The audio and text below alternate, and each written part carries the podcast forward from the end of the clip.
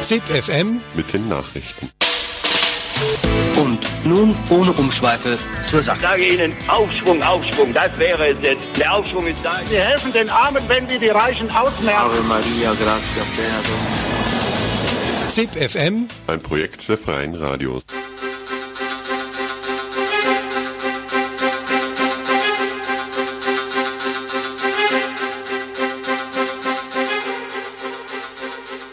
Willkommen zum heutigen ZIP FM, dem Infomagazin der Freien Radios aus dem deutschsprachigen Raum. Heute geht es um die aktuelle Situation im Bürgerkriegsland Bolivien, um die militärische Absicherung der Castor-Transporte im Nachbarland Frankreich und um eine internationale Kampagne gegen Kleinwaffen. Im Rahmen der ZIP-FM-Beitragsreihe zum Sozialabbau gibt es heute am Ende der Sendung einen recht amüsanten Beitrag. Durch die nächste halbe Stunde führt euch Andreas Linder vom Freien Radio für Tübingen und Reutlingen.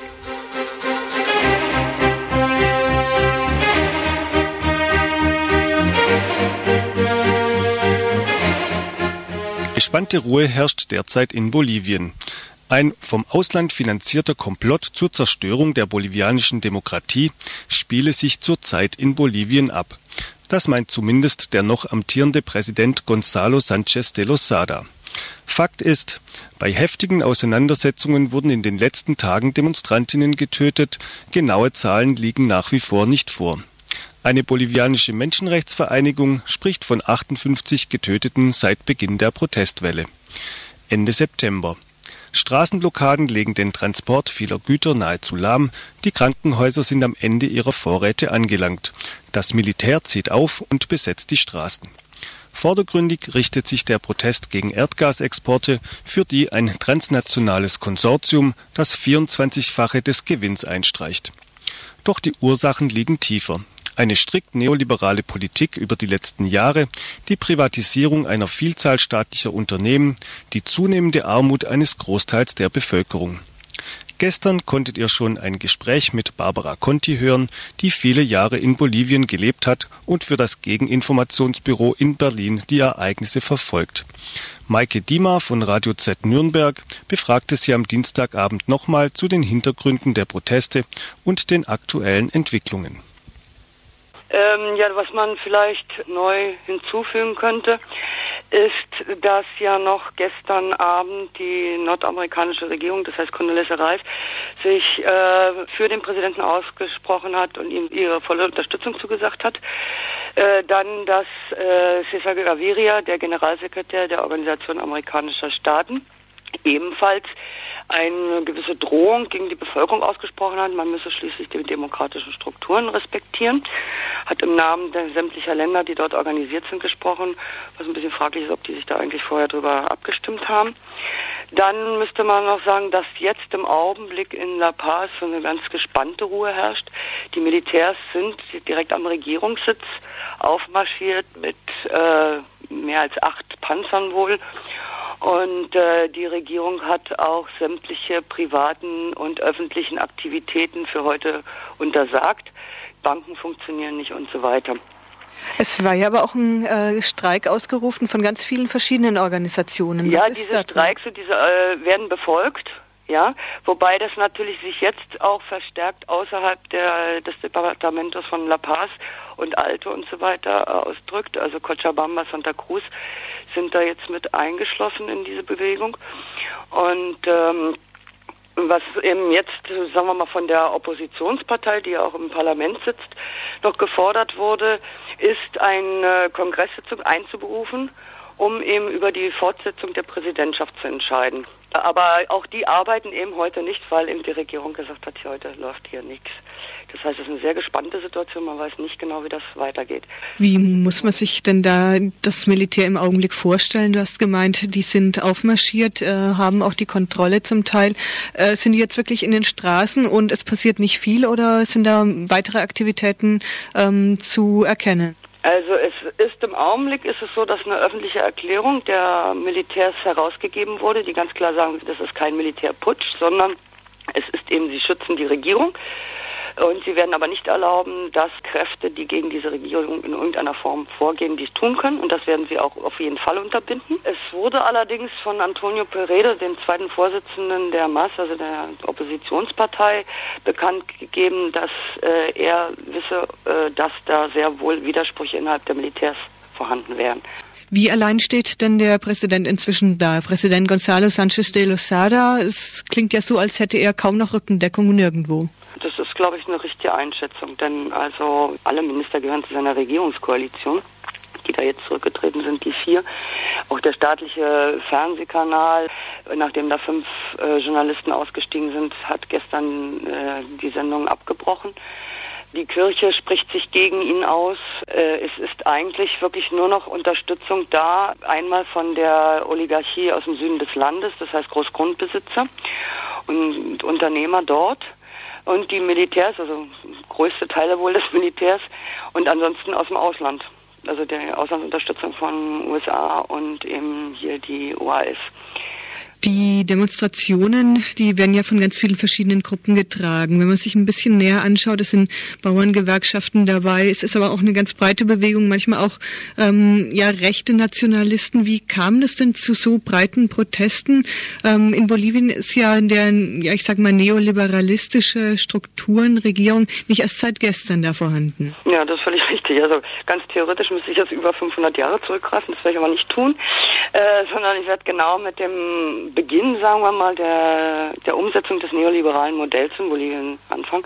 Das war 1986, man kann es ziemlich klar festlegen, als Victor Paz Estenzoro an der Regierung war und der die Privatisierung der Minen durchführte.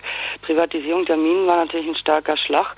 Äh, das hatte zur Folge, dass 10.000 Minenarbeiter, also Bau, Bergbauarbeiter, einen äh, Marsch für das Leben nach La Paz organisierten sind dort angekommen. Äh, dort wurden sie natürlich auch, wie auch jetzt so ähnlich, bekämpft mit Unterstützung der Bevölkerung, wo sie dann ernährt wurden, untergebracht wurden und so weiter. Diese Bergbauarbeiter wurden dann äh, in einem Regierungsprogramm über das Land verstreut in nicht entwickelte Gebiete, also wo keinerlei Infrastruktur äh, existierte. Dann weitergehen könnte man dringend nennen, dass eben der Coca-Anbau im Chapare damals vor allen Dingen stark bekämpft wurde in den 90er Jahren. Und zwar begann dort auch eine Militarisierung des gesamten Gebiets äh, mit Hilfe der USA. Das geht auch immer noch voran. Also das begann mit Entlaubungsmitteln, mit Zwangsvernichtung von Coca-Pflanzen. Es gab viele Tote und Verletzte in diesen ganzen Jahren, immer noch. Jedoch hat sich dann ein Teil ähm, äh, dann dahin verschoben, dass in einem anderen bolivianischen Truppengebiet, wo früher keine Coca angebaut wurde, die dann angebaut wurde. Das hatte ganz viel auch mit den äh, Minero, also mit den Bergbauarbeitern zu tun, die in diese neuen Gebiete kamen und irgendwas anpflanzen mussten. Und äh, Coca ist einfach eine Pflanze, die dort sehr gut wächst und auch vor allen Dingen keine große Infra Infrastruktur braucht, das heißt keine schnellen Transportmittel und so weiter. Wie viel haben denn die gegenwärtigen Proteste mit dem ALCA, also dem gesamtamerikanischen Freihandelsabkommen, zu tun? Ja, auch sehr viel. Denn eigentlich standen am Beginn dieser Auseinandersetzung, so vor fünf Wochen, stand dieser Nichtbeitritt zum ALCA mit im Mittelpunkt. Ja, also war Gas und Alka. Das heißt, was ich jetzt mit dieser kleinen Aufzählung jetzt hier meinte, ist einfach, es gibt immer wieder Anlässe in diesem Land, dass diese Bevölkerung, die eben schon ewig ausgebeutet wird und jetzt eben durch diesen Neoliberalismus wirklich an die Grenzen des Überlebens gerät, immer wieder dann irgendwie tatsächlich sich dann anfängt, gewaltsam zu wehren. Also war dann im Jahr 2000 gab es das auch relativ viel hier durch die Presse gegangen, den sogenannten Kampf ums Wasser in Cochabamba, wo also das Wasser äh, privatisiert werden sollte und in die Hände von Bechtel, die jetzt auch im Irak äh, um ihre Rechte kämpfen, äh, gehen sollte und so weiter. Also das ist ein, es bringt immer wieder etwas, das fast zum Überlaufen. Gibt es denn im Augenblick sowas wie eine parlamentarische Alternative zu der jetzigen Regierung? Und wollen die Leute, die im Moment auf der Straße sind, das überhaupt? Ich denke mal schon, dass, äh, also da müssen wir eigentlich von der Masch sprechen, weil das zumindest die größte Oppositionspartei in der Regierung ist und die sehr überraschend in den letzten Wahlen als zweiter Sieger sozusagen hervorgegangen ist. Also diese Partei hat sehr viel Unterstützung bekommen von den sogenannten Basisorganisationen, Jedoch sind diese Basisorganisationen beinahe dieser Partei vorweggelaufen. Das heißt, was da jetzt in der letzten Zeit passiert ist, war nicht unbedingt die Absicht von dieser Partei, die sehr wohl ihre Arbeit voranbringen wollte und dann auf die nächsten Wahlen gesetzt hätte, wo sie dann natürlich auch äh, ihre Vorschläge gebracht hätte im Interesse des Volkes.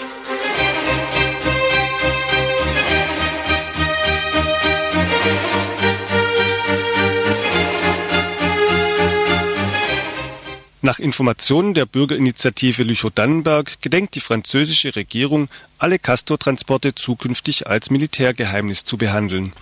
Als Begründung wird Terrorismusgefahr genannt. Sollte das Vorhaben rechtskräftig werden, könnte mit Strafgeldern von 75.000 Euro belegt werden, wer Transporttermine und Strecken veröffentlicht. Auch mehrjähriger Freiheitsentzug ist im Gespräch. Der mit der wendländischen Bürgerinitiative befreundete französische Atomkraftgegnerverband Réseau Sortir du Nucléaire bewertet die militärische Geheimhaltung als Reaktion auf die zunehmenden deutsch-französischen Proteste gegen Atomtransporte. Greenpeace, die Vereinigung Reporter ohne Grenzen sowie CRIRAT, eine Art französisches Öko-Institut, kritisieren die Planungen der französischen Regierung vehement. Radio Dreieckland sprach hierzu mit Jacques Schuler. Er ist Mitglied der BI Lüchow-Dannenberg. Es wurde ja Ende Juli ähm, wurde ein Dekret äh, rausgebracht von der Regierung, was dann auch äh, am 9. August wurde das bestätigt durch, äh, durch das äh, Journal Offiziell. Das ist äh, eine Zeitschrift, in Frankreich, also wo alle politische Entscheidungen getroffen werden, bekannt gemacht wird. Das heißt, dass seit dem 9. August für alle bekannt geworden ist, dass alles, was äh, mit Kernkraft zu tun hat, ob das jetzt zivile Nutzung oder aber auch militäre Nutzung ist, geheim gehalten wird. Das, das heißt, heißt, es geht gar nicht nur um die Transporte, sondern nein, allgemein um äh, Atomenergie? Allgemein, das heißt auch sowohl, wenn irgendwo Pannen äh, passieren oder wenn irgendwie ein AKW mal abschalten muss aus irgendwelchen Gründen, auch wenn es äh, rein, sage ich mal, technische Gründe sind, das äh, gehört alles jetzt mittlerweile zu Geheimhaltung. In erster Linie natürlich fußen sie äh, auf den, äh, die Terrorismusgefahr, was seit dem 11. September ja äh, in alle Länder hier auf der Welt so gerne gebracht wird als Argument. Aber in letzter Linie ist es auch äh, so, dass man dadurch auch verhindern möchte, dass es einfach zu bekannt wird in der Öffentlichkeit, was äh, die Gefahren einfach äh, mit sich nehmen, ne, mit sich bringen von der Kernkraftnutzung. Daraufhin haben auch in Frankreich sehr viele ähm, jetzt Umweltverbände, aber nicht nur Umweltverbände, sondern da ist auch äh, Reporter sans frontières, das ist sowas wie äh, Reporter ohne Grenzen. Die haben auch sich dagegen gewehrt. Also es ist in Frankreich schon äh, ein Ruck durchgegangen, also durch diese Bekanntmachung dass da äh, doch sehr viele Organisationen sich dagegen gewehrt haben und auch einfach, dass die Pressefreiheit einfach ist dadurch natürlich sehr stark eingegrenzt worden. Ne? Nur ist aber ein Atomkraftwerk, wie wir wissen, ja schon, oder es wird zumindest versucht, das relativ äh, äh, martialisch abzusichern gegen Angriffe von außen. Die gleichen ja eher Hochsicherheitstrakten, dann auch mit den fetten Betonkuppeln. Dagegen ist so eine Blechkiste wie so ein Castor ja schon eher ein bisschen lächerlich. Ist das nicht irgendwo schon doch plausibel, was jetzt diese Terrorismusargumentation angeht? Ja, ach, plausibel. Inwiefern plausibel? Ich, äh, ich meine, diese, äh, diese Container stehen auch äh, in La Hague einfach draußen rum. Ne? Also äh, wenn man mal in La Hague war, äh, sieht man sie einfach da rumstehen. Und es war ja auch eine Zeit lang so, dass in La Hague nach dem 11. September wurde ja da auch äh, große Alarmstufe ausgerufen, so dass da auch äh, Militärflugzeuge da direkt vor Ort waren, die eine Zeit lang diesen Luftraum einfach äh, überwacht haben aber das war dann auch nur irgendwie punktuell so. Ne? Es ist auch so, dass zum Beispiel äh, die Franzosen, das Réseau sagt zum Beispiel, wenn man jeden äh, terroristischen Anschlag zum Beispiel auf Transporte verhindern will, dann muss man schon so vorgehen, wie es die Engländer machen, dass die Engländer auch diese Transporte einfach gestoppt haben. Ne? Sie machen keine äh, Atomtransporte mehr und dadurch verringert man natürlich auch äh, die Gefahr eines terroristischen Anschlags. Bislang war es ja so, dass auf Druck der französischen Bahnarbeitergewerkschaft bekannt gegeben werden musste, äh, wie, wo die äh, Transporte stattfinden. Das Argument war, dass die Gesundheit, äh, dass gesundheitliche Risiken für die Beschäftigten ja bestünden. Wieso konnte sich in der Vergangenheit jetzt die Bahnarbeitergewerkschaft nicht mehr wie in der Vergangenheit durchsetzen? Ja, es ist ja auch so, dass die, ähm, dass das ja auch nur Süd-3 war. Also Süd-3 ist ja auch äh, eine, eine Gewerkschaft, die sich erst nach 1999 gegründet hat. Damals gab es ja in Frankreich einen ziemlich heftigen langen Streik, der dann gebrochen wurde, auch von Seiten äh, der CFDT und der CGT. Und aus äh, diesem Streik hat sich dann die Gewerkschaft Süd-3 organisiert und Sü3 ist auch jetzt nicht, äh, man kann nicht sagen, dass die klar äh, Atomkraftgegner sind, sondern sie sind das einfach, sie stehen kritisch dem gegenüber. Sie sagen, Transporte auf der Schiene gut, schön und gut, aber sie müssen natürlich sauber sein. Und daraufhin haben sie ja auch damals kam ja auch dieses Kontaminationsskandal auch durch diese Gewerkschaft ans Licht. Die hatten ja Messungen vorgenommen. Nur äh, kann die Bahn jetzt das auch äh, umgehen. Das heißt, dass sie sehr wohl wissen, wo diese Gewerkschaftler organisiert sind und können dann schon gucken, wie sie ihre Arbeitspläne, sage ich mal, äh, aufstellen, dass diese Menschen einfach gar nicht da sind an dem Tag. Ne? Also es ist schon so, dass die Bahnhöfe letztendlich nur informiert werden in letzter, in allerletzter Minute. Habt ihr neue Informationen darüber, wie es jetzt um Termin und Transportroute äh, Anfang November aussieht? Dass er von La Hague los wird, das wissen wir mit Sicherheit. Aber genaueres wisst ihr jetzt aus Lüchow-Dannenberg gerade auch noch nicht. Wir gehen davon aus, dass es am 10. November losgeht. Das ist so die Information.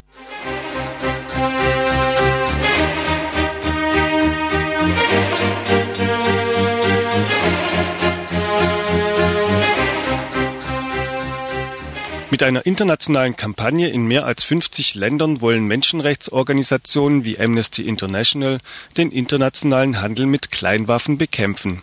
Start der Kampagne war am Donnerstag letzter Woche. Es sollen eine Million Unterschriften für die Aktion Waffen unter Kontrolle gesammelt und damit ein internationales rechtsverbindliches Abkommen erreicht werden, das den Waffenhandel kontrolliert. In vielen Ländern gab es am Donnerstag Auftaktaktionen. So wurden zum Beispiel in London auf dem Trafalgar Square 300 symbolische Grabsteine errichtet, die daran erinnern sollen, dass jedes Jahr mehr als eine halbe Million Menschen durch Waffenhandel ums Leben kommen. Auch André Mertens vom Rüstungsinformationsbüro in Freiburg engagiert sich gegen den internationalen Waffenhandel. Ihn hat Birgit Huber von Radio Dreieckland gefragt, warum eine Kampagne gegen Kleinwaffen in einer Zeit, in der alle Welt von Massenvernichtungswaffen spricht. Also wir vom Rüstungsinformationsbüro, wir recherchieren zu Rüstungsexporten und äh, uns interessieren die Kleinwaffen, also das ist alles, was, was Leute tragen können, Gewehre, Pistolen, ähm, kleine Mörser auch. Deswegen, weil darunter die meisten Leute in den Kriegen heutzutage leiden. Also nach Zahlen des Internationalen Roten Kreuzes sind es ungefähr drei Viertel aller Kriegsopfer, die von Kleinwaffen getroffen werden und davon die meisten von Gewehren. Deswegen kümmern wir uns eigentlich darum und recherchieren eben nach, ähm, woher die Waffen kommen, gerade die aus Deutschland und wohin sie gehen und was dann damit passiert. Wie kann man sich das vorstellen? Wem gehören diese kleinen Waffen? Sind die im Besitz der Armeen oder? Also die wenigsten Kleinwaffen sind äh, im offiziellen Besitz des Staates oder, oder von ähm, staatlichen Armeen. Die meisten gehören eigentlich Privatpersonen. Ähm, nur sehr wenige, wie wir jetzt rausbekommen haben, gehören äh, Rebellen, also sogenannten angeblich äh, bösen Armeen.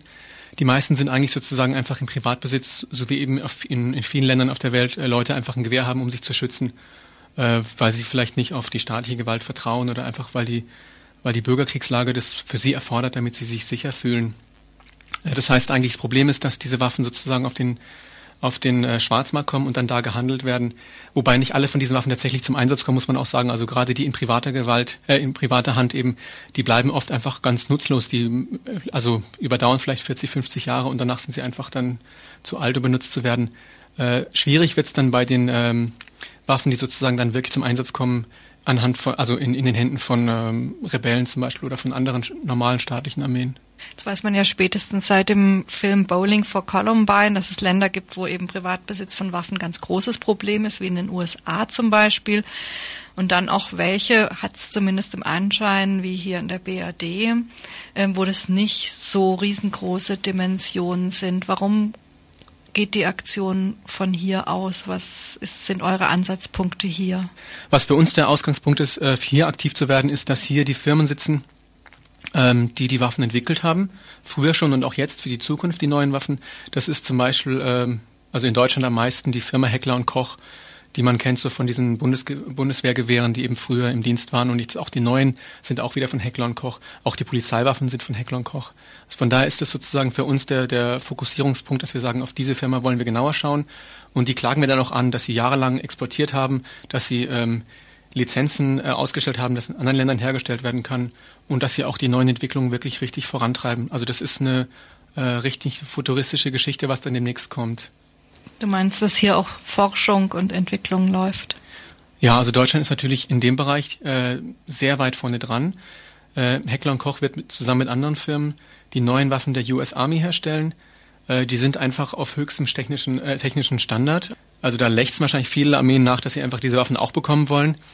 Und äh, da jetzt und Koch eine neue Firma baut in den USA, in den Südstaaten, ist es klar, dass die Waffen irgendwann da ähm, auch mal exportiert werden in alle möglichen anderen Länder, die, die, die das bezahlen können. Und dann wandern die alten Waffen wieder, die niemand mehr haben will, in andere Konflikte, wo die Leute die Waffen gerade noch bezahlen können. Dann also von daher ist es für uns so richtig so ein, ähm, ein Aufstieg der Firma Heckler Koch, den wir befürchten.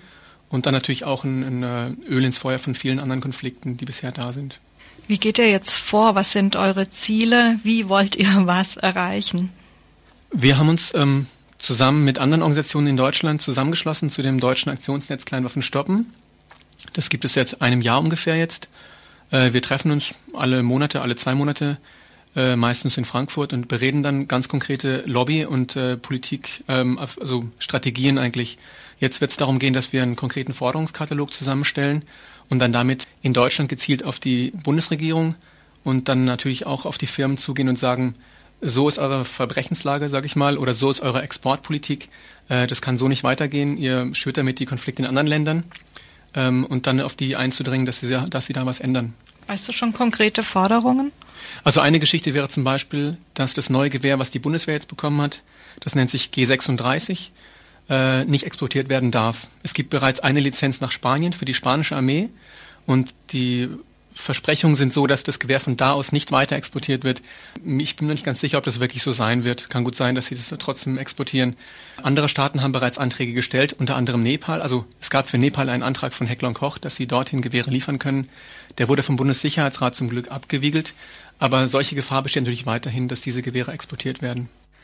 Die internationale Kampagne Waffen unter Kontrolle hat sich ein weltweites Abkommen über den Waffenhandel zum Ziel gesetzt. Im Jahr 2006 sollen die Vereinten Nationen den Pakt verabschieden. Die Kampagne wird von 19 Nobelpreisträgern unterstützt und will die nächsten Jahre mit vielfältigen Aktionen weltweit in Erscheinung treten. André Mertens vom Rüstungsinformationsbüro weiß trotzdem gute Gründe, warum man gegen den Waffenhandel weiter weiter hier in der BRD ansetzen sollte? Also wir freuen uns schon darüber, dass diese Kampagne losgeht.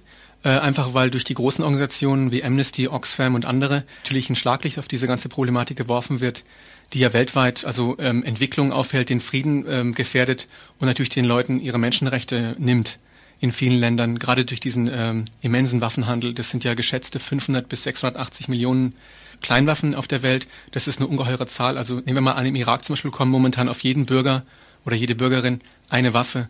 Das ist natürlich eine riesige Zahl. Und äh, von da bin ich sehr froh, dass die großen Organisationen das machen. Die wollen natürlich ein bisschen was anderes als wir nochmal, weil wir nochmal konkreter genau darauf schauen, was läuft in Deutschland, was läuft von hier aus und was können wir sozusagen auf Bundesregierungs- oder auf Bundesebene hier erreichen. Wir haben viele Flüchtlinge, die unter deutschen äh, Waffen leiden mussten, nehmen wir zum Beispiel die Kurden in, in, äh, in der Türkei. Dort ist das G3-Gewehr, also das normale Standardgewehr der Bundeswehr, eben auch Standardgewehr der türkischen Armee.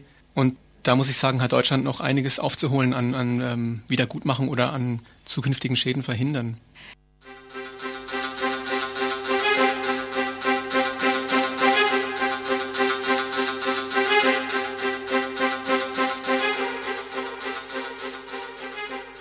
Wer sich für die internationale Kampagne Waffen unter Kontrolle interessiert, kann sich im Internet unter www.controlarms.org informieren.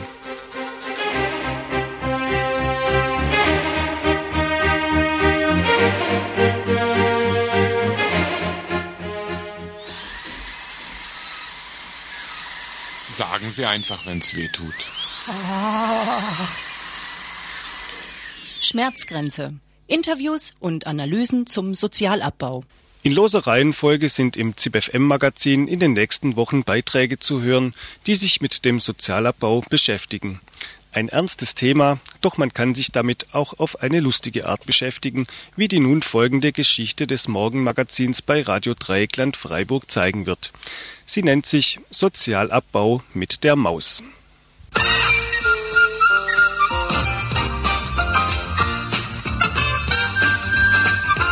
Heute Sozialstaat.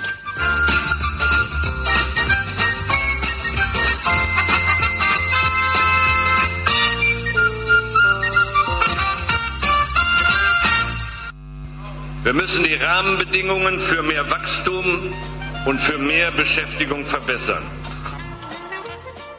Das ist der Onkel Gerhard. Der Onkel Gerhard ist Bundeskanzler. Und der Onkel Gerhard hat gerade was erneuert, den Sozialstaat. Kennt ihr nicht? Macht nichts, zeige ich euch. Das ist Peter. Peter ist kein Bundeskanzler. Peter will nur leben.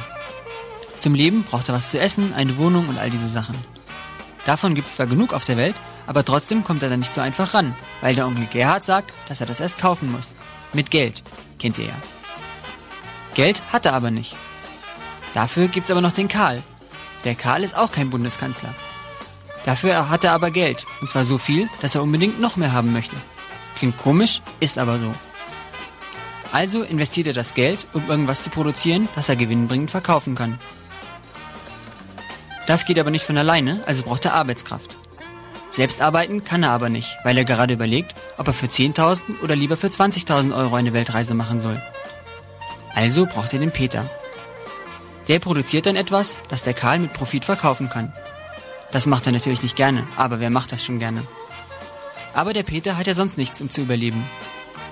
Also zahlt der Karl dem Peter monatlich Geld, damit der für ihn arbeitet. Das nennt man Lohn. Wenn der Peter davon zufällig überleben kann, Glück gehabt. Wenn nicht, muss er sich halt noch einen zweiten Job suchen. Oder einen dritten. Manchmal kann er selbst davon nicht leben. Oder er wird alt oder krank.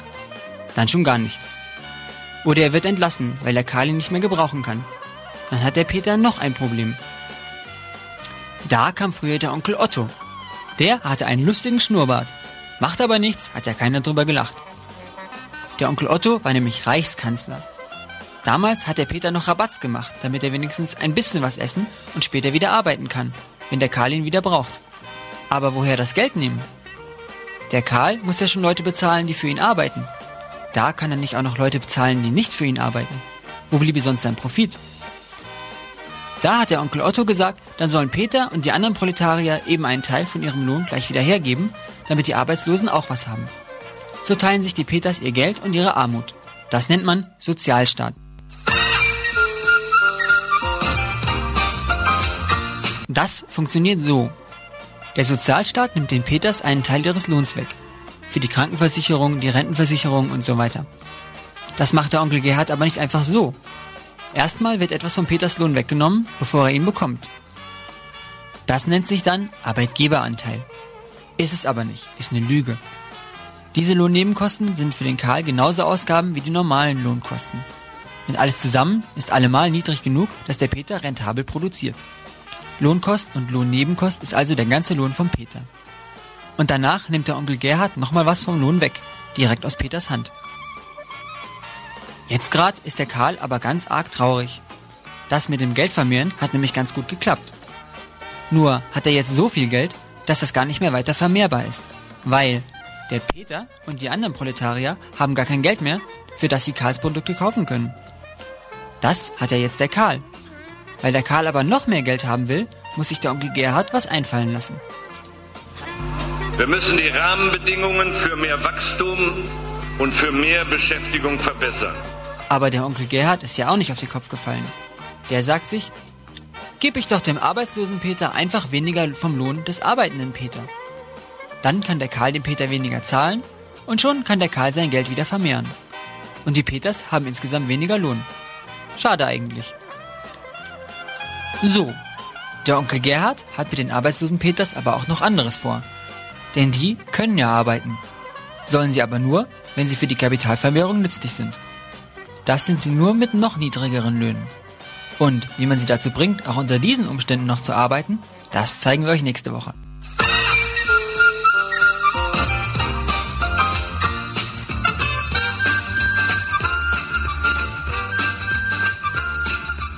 Das war's mal wieder vom ZIP FM Magazin. Die Beiträge der vergangenen halben Stunde und viele weitere Beiträge sind auch im Internet unter www.freie-radios.net zu finden. Ich bedanke mich fürs Zuhören und würde mich freuen, wenn ihr wieder dabei seid, wenn es heißt